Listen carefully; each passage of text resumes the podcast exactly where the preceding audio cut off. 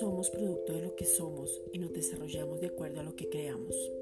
Por eso te pedimos, Padre, en el nombre de Jesucristo, que de una manera sobrenatural podamos entender el propósito y conocerte cada día más, tener un encuentro personal contigo y que Cristo se revele a nuestras vidas como el Señor, la gracia y la justicia, segunda de Corintios 5:21. Que tengamos revelación clara del llamado, la herencia que es Cristo y el poder que nos habita, Efesios 1, versículos 17 al 23.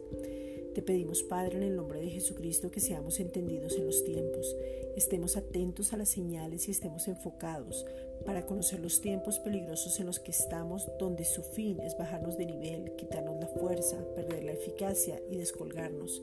Pero en Cristo somos más que vencedores.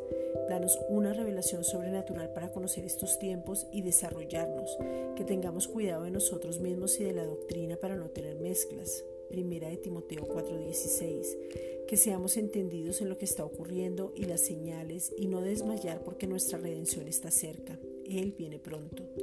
Que estemos enfocados en predicar el poder del Evangelio, Romanos 1:17, y no en nuestras debilidades y circunstancias. Que podamos permanecer en unidad como un solo cuerpo a pesar de la distancia y hablemos todos una misma cosa que nos veamos como tú nos ves y terminemos la carrera con gozo, sabiendo que Cristo ya ganó esa carrera por nosotros. Primera de Crónicas 12:32.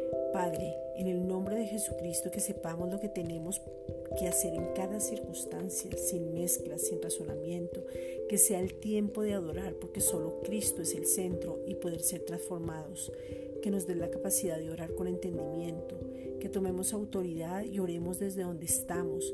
Oramos porque ya nos diste todo en Cristo Jesús. Efesios 5:17. Gracias Padre.